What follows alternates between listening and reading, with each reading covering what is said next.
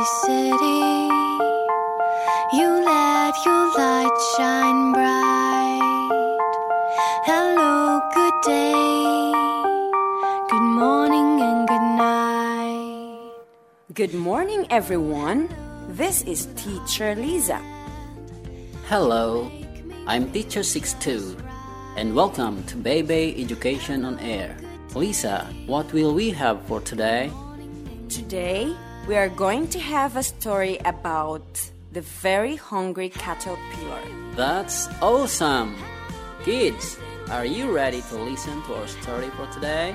Yes, we are ready. All right, let's get ready. But before that, we need to learn some useful words. Sure. Please repeat after me. Hungry, Hungry. caterpillar, Caterpillar. strawberries, Strawberry. cocoon, Cocoon. butterfly. Butterfly. Awesome! You did a good job, kids. This time, let's listen to the story.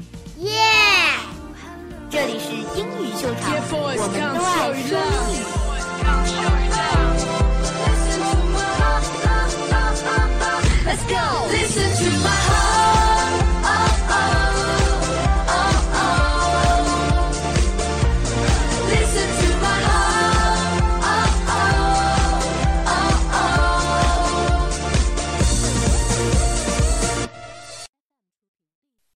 The very hungry caterpillar. In the light of the moon, a little egg lay on a leaf. One Sunday morning, warm sun came up and popped out of the egg came a tiny and very hungry caterpillar.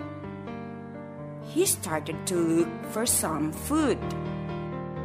On Monday, he ate through one apple, but he was still hungry.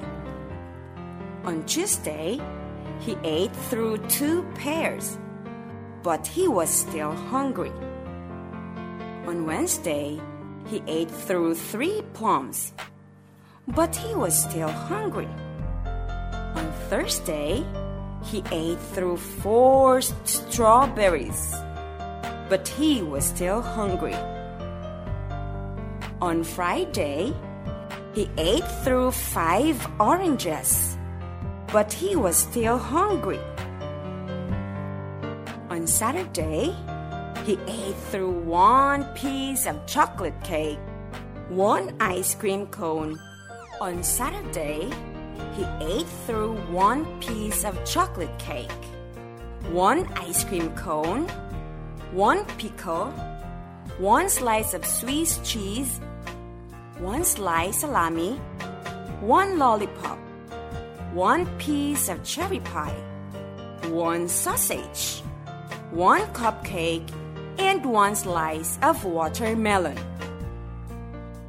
That night, he had a stomach ache. The next day was Sunday again.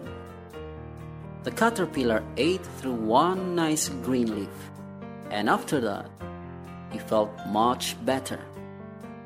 Now he wasn't hungry anymore, and he wasn't a little caterpillar anymore. He was a big, fat caterpillar. He built a small house called cocoon around himself. He stayed inside for more than two weeks.